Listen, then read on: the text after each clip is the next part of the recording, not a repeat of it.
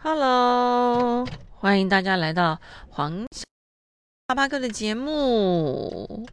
是的，刚过完清明节大假，那这个清明节的第一天就发生了一件嗯很令人揪心的事情，就是花莲泰鲁格号的事件。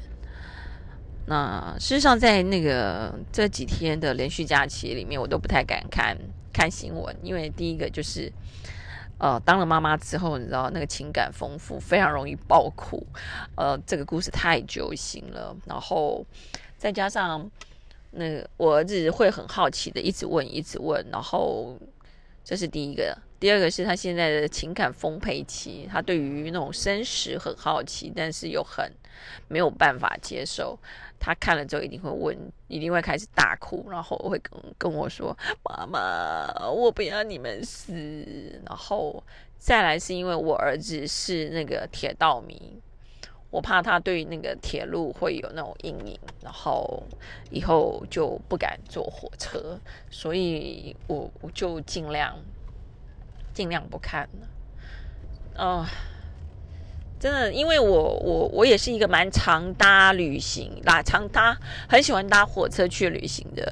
像在清明节前一个礼拜，我才刚搭火车去台东玩，对，跟我爸妈还有我姐去台东玩。然后我是搭自强号，因为它有亲子列车。那我回程的时候是他也是搭泰鲁和格号，所以我知道那个速度，因为像泰鲁格号跟普悠玛号，它基本上。停的停靠的站都很少，然后通常都是从松山开始就直接拉到花莲哦。松山的下一站就是花莲，中间的停靠站都没有停，所以那个的速度是非常非常非常非常的快。所以它一出隧道就撞击到的时候，那真的是完全没有办法嗯刹刹得住的，所以只能说嗯。愿往生者在在天堂安息，然后希望那个受伤的人都能够赶快的康复。那也希望台湾能够好好检讨一下我们的大众运输工具的公共安全的问题，真的需要好好的加强改善一下。OK，好，接下来我们来聊聊就是。我的新工作，对我们来聊聊啊，我们来命名为一个中国女业务哦，sorry，一个台湾女业务在中国。对，后来我决定还是要去中国的最大的原因，是因为我觉得大陆经验，而且是大陆常驻代替你的经验，对我的业务整个业务的规划来说是比较重要的一环，然后。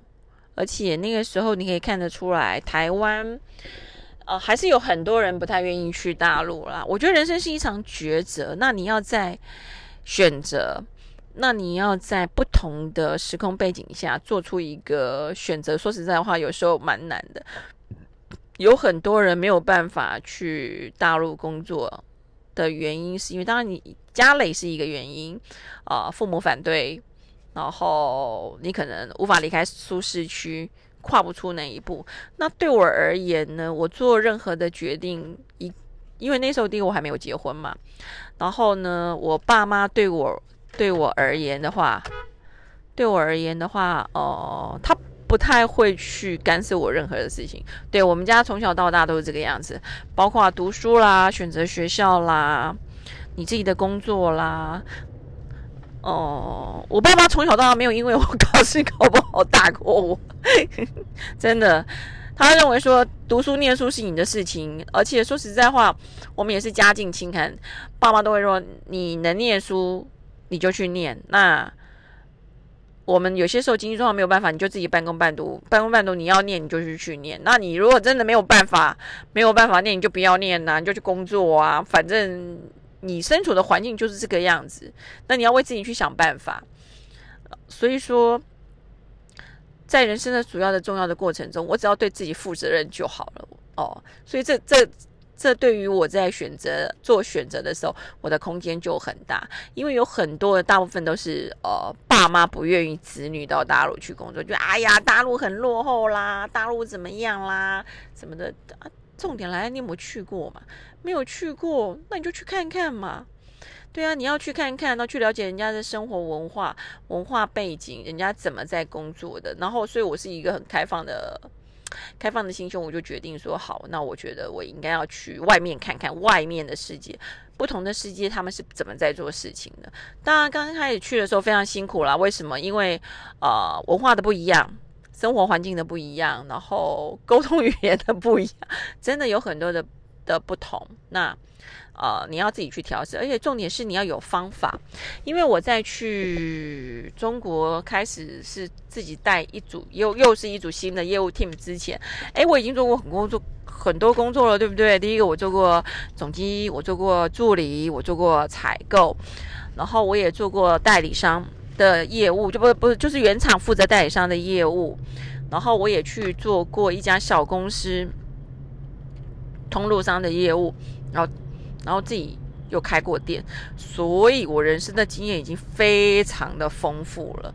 那事实上很多事情呢，你在做事情的时候，我开始在带 team 的时候，我不是只是在做事情，我开始在用脑袋做事情，对，不然的话你会累死。那而且我是一个很带啊，我带 team 如带兵啊，我是自军严明。为什么呢？我对于 sales 的要求很多，因为我对自己要求很高，所以我对我自己我的 sales 也要求很高。那我的原则就是合则来，不合则散。如果你觉得你受不了，那那那那我们我们就那个呃，你就早点离开吧，不要不要这么痛苦。合则合合的话，我们就共度余生。不合的话，我们就各自放生。对，所以我对于我的业务要求很多。那我会要求很多，我不是说，哎，我只要求，我会教。因为我在那个做主管的，我我自己，而且是我自己在做 team 的那个过程，我发现很多主管是不教人的。他觉得，妈的，我找你来，我还要教你啊，我又不是学校老师。可是我比较不一样，我不一样是说，哦，我要求你这么。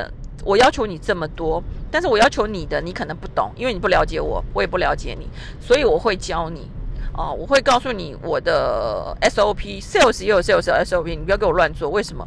我带了大概七八个业务吧，然后四四个助理，你们每个人都给我照自己的逻辑做事情的话，哎，我在整合的时候，像我们。这种上柜上市公司，你知道每天真的开不完的会啊，开的头快痛死了。每天有日会，每周有周会，每月有月会，每季还有季会。你看，单单开会就开到你快死掉了。那如果，而且我们像有些时候，我还是要陪客。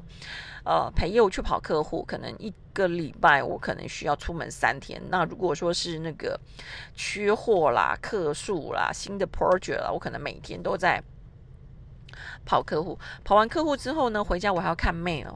哦，我以前那个 mail 一天最少两百封以上。你想想，我们跑完客户之后，啊，跟 sales 讨论完，讨论完之后，他们要。开始写，我都会要求业务要写日报。为什么？你出去了，你要告诉我你今天做在做些什么。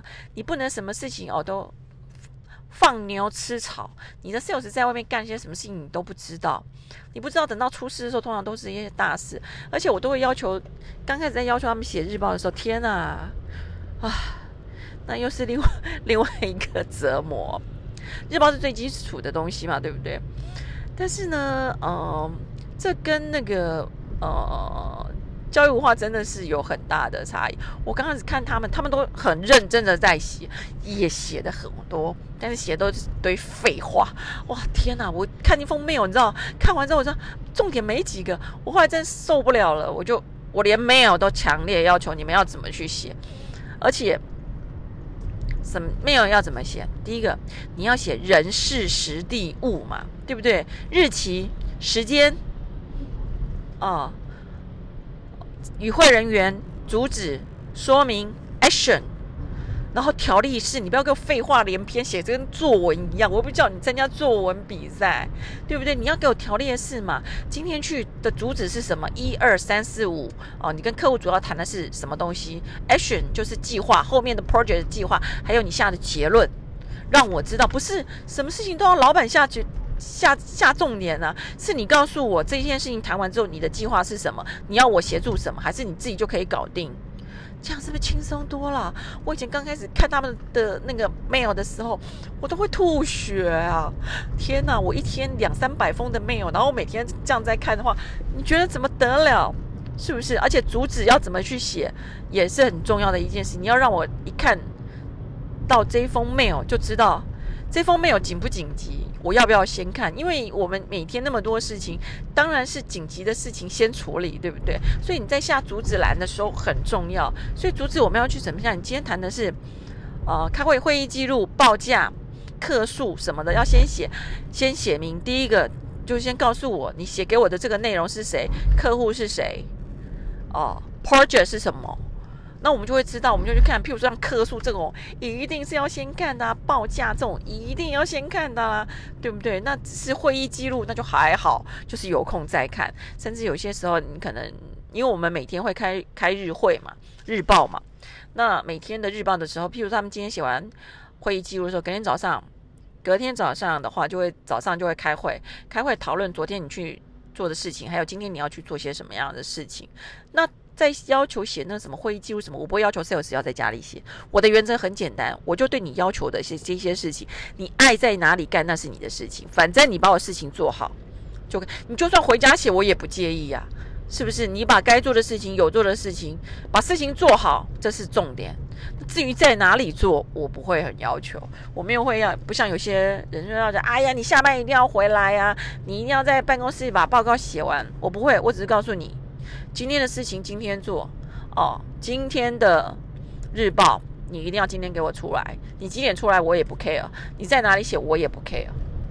有些时候可能有应酬嘛，对不对？你可能喝完酒回家才要写啊，或者说今天家庭聚会啊什么，anyway 没关系，反正你就给我写出来就可以啦。隔天早上开会的时候。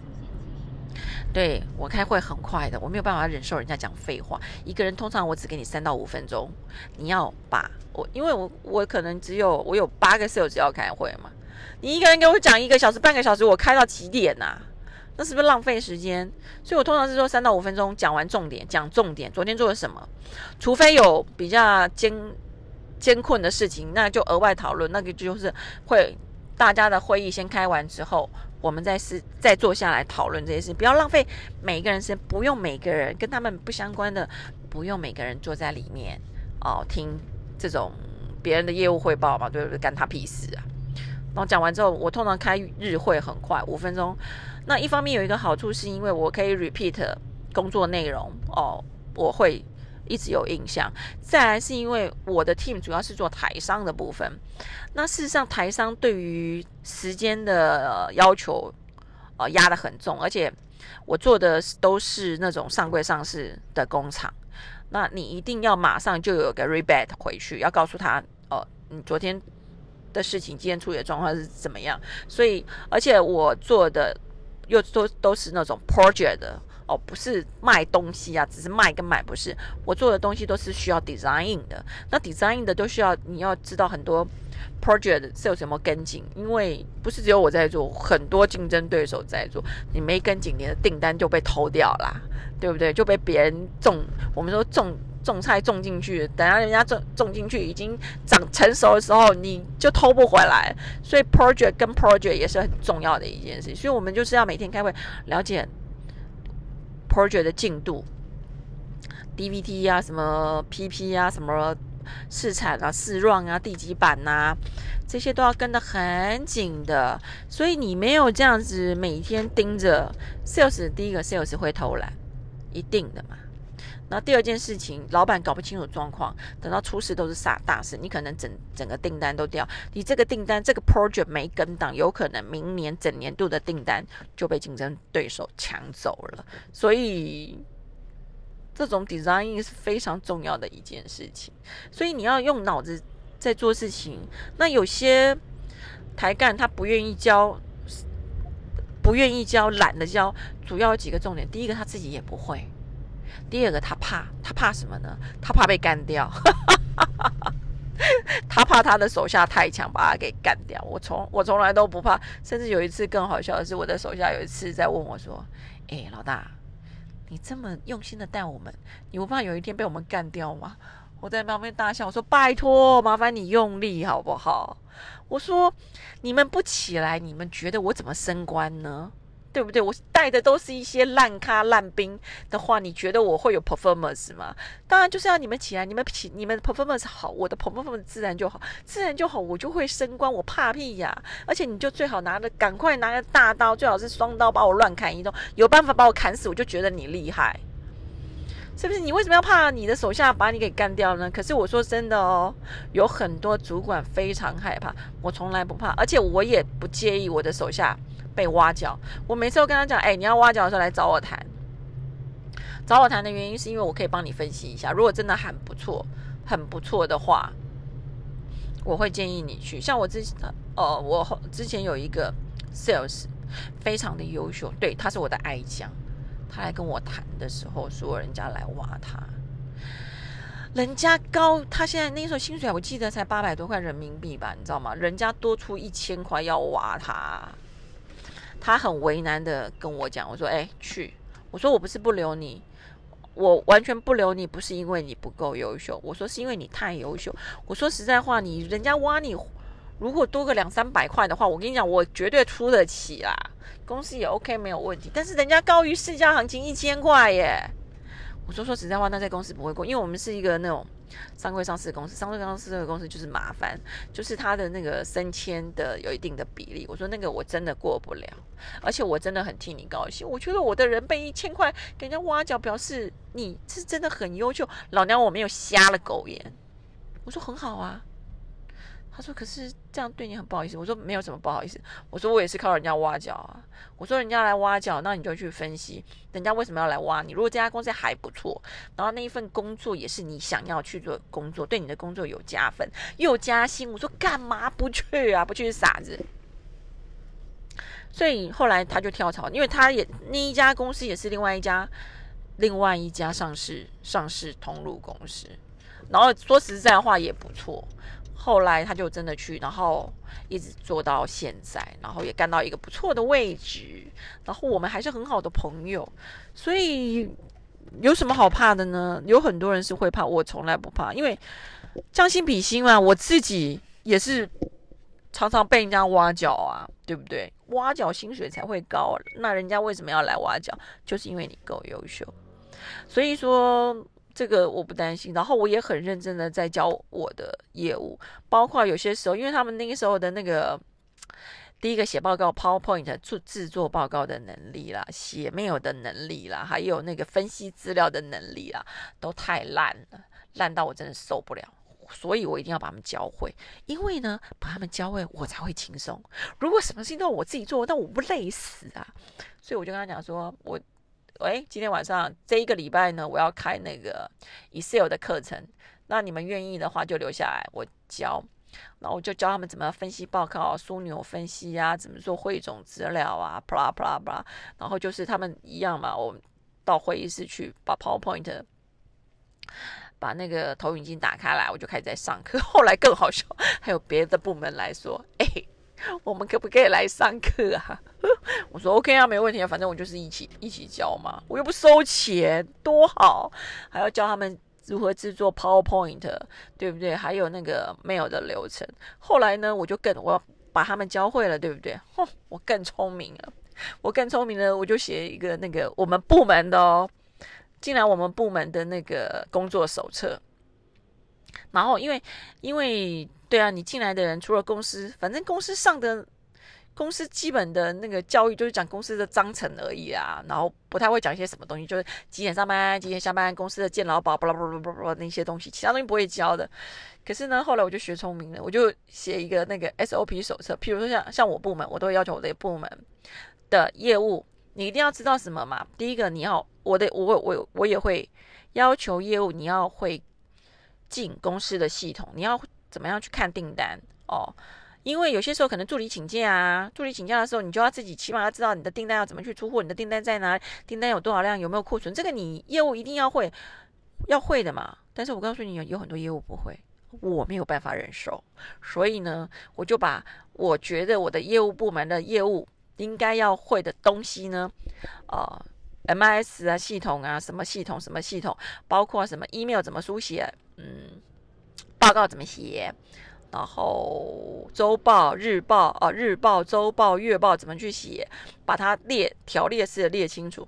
然后呢，我不是有八个业务，四个助理吗？我就开始跟他们说，哎，你们每个人要教新人一项，这样大家压力是不是不都不大？我说，我告诉你哦，你要把它给教会，教完会之后呢，你要签名。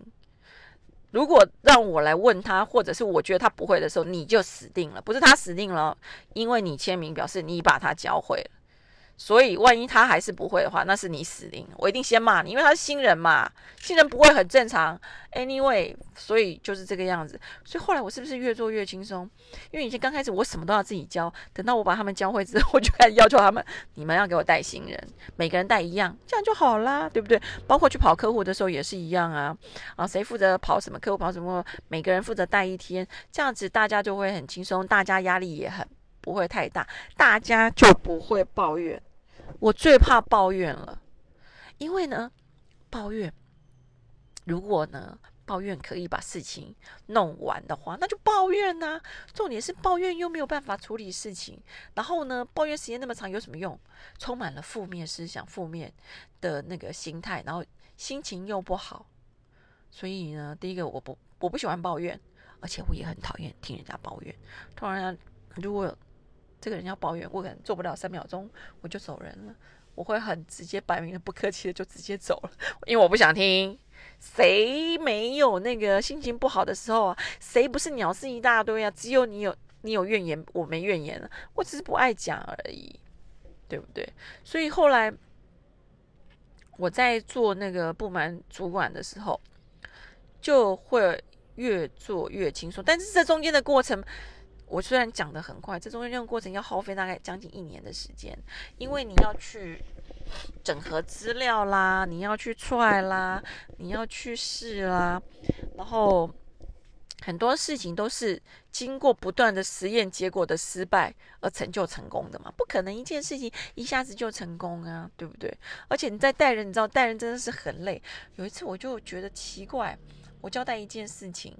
给我的助理，我的助理一直没有来回报，要不然就是回报的很慢，要不然就是 奇怪。这件事情明明很简单，我就等了好几天。有一天我就受不了了，我就把他叫过来，我就说：“哎，我不是跟你讲过什么事情要怎么怎么怎么做吗？你做了没有？”他就说：“没有。”我说：“你没有做，你为什么不说？”他就说：“嗯，因为我不习惯，我不习惯问人。”我说。那你不习惯问的，那你现在搞懂了没？他说还没有。那我要等到什么时候才懂？他说，我觉得我应该会慢慢去发现。我说那到底要多慢？我说不好意思，我是业务单位，我不是学校，我没有办法等你慢慢学习。我说我要快快学习。然后后来我真的受不了了，因为那种这是态度问题，而且你知道我们这种业务厅压力非常的大。然后后来我就发现，哎，哦，还有一个重点，他是皇亲国戚啊。我后来，因为我我后来才知道他是那个我们呃财务主管的子女还是外甥女，我之前不知道啊。我后来那那那那那那那怎么办？我想说又不能开掉他。我说好，刚好我们前面有两个柜台，有一个柜台我觉得还蛮聪明的，而且那个电脑还蛮熟悉的。有一天我就问他说：“哎，你想不想做助理？”他说：“我可以吗？可是我不会啊。”我说：“那你会不会学？”他说：“会啊。”我说：“我知道你电脑好像还略懂，对不对？”他说：“对，以前学校有上过。”我说：“好，那你来做助理好了。”他说：“可是你部门又不缺不缺人。”我就说：“哦哦，你跟我另外一个助理对调。”我说：“我我来谈。”我就跟跟他谈，我就说：“你先去，你先去那个做前台好了，因为我觉得你的效率真的不适合做现在这个位置。”我说：“你只现在只有两个。”选择一个呢，就是调部门；另外一个选择呢，就是我开掉你。然后他就后来决定调部门，他就先去前台做了一段时间之后，他就调到另外一个部门，另外一个部门的去做助理。做了一段时间之后，我部门又缺助理的时候，他竟然去申请要调回我部门呢。然后我部门其他助理就很错，他说：“Carry。”他竟然说他要回来，他要来我们这个部门呢？你觉得怎么样？我说，我觉得让他来，我觉得他很有 guts。我说，因为大家都知道我带我我是华南女魔头，对我有后来有一个封号叫做华南女魔头，因为我是负责华南华南台商的业务 team 的主管，所以大家私底下给我一个封号，叫做华南女魔头。我说，哇靠，我蛮佩服他的耶。我说，第一个他被我。他知道我很凶，我不是很凶，我不是很凶啦，我是很严格。第二这个部门，他从我部门调出去之后，然后又去了其他的部门，他还敢再回我部门。我说我相信他已经准备好了，不然他不敢。没有人会去想找死。我说，哎，我蛮欣赏他的态度了。他在哪里跌倒，哪里就要在哪里站起来。我说好，让他回来。我说收。果然如我所料，他后来再次回来的时候，真的已经准备好，把所有的事情都做得很好。然后有一天，我就把他叫进办公室，叫到我的办公室来。我说：“我真的蛮佩服你的勇气，你有有种敢再次回到我的部门，而且我也必须告诉你，我觉得你做的非常好。”他在我部门我的办公室里面大哭，因为他说：“讲讲到这里，我自己都很感动。”因为他说他等这句话等很久，他要的就是我的肯定。因为其他的人对他肯定都不重要，因为他说我我对他的肯肯定，对他的人生来说很重要。因为他在我这里失败，然后在我这里成功，所以我觉得这就是人生。人生是一个过程，然后呢，有很多的过程。你可能会过得很不好，或者是过得很沮丧。可是你要去搞清楚一件事情，就是除非你自己去战胜它，不然没有人帮得了你。当你战胜它，你就会觉得这中间的过程都是值得的。好啦，夯不啷当，我们就先聊到这里。黄小珍啪啪狗，接下来故事我们下次再聊喽。记得要订阅哦，还有星星不用钱，请给我五颗星。黄小珍啪啪狗，我们下次见，拜拜。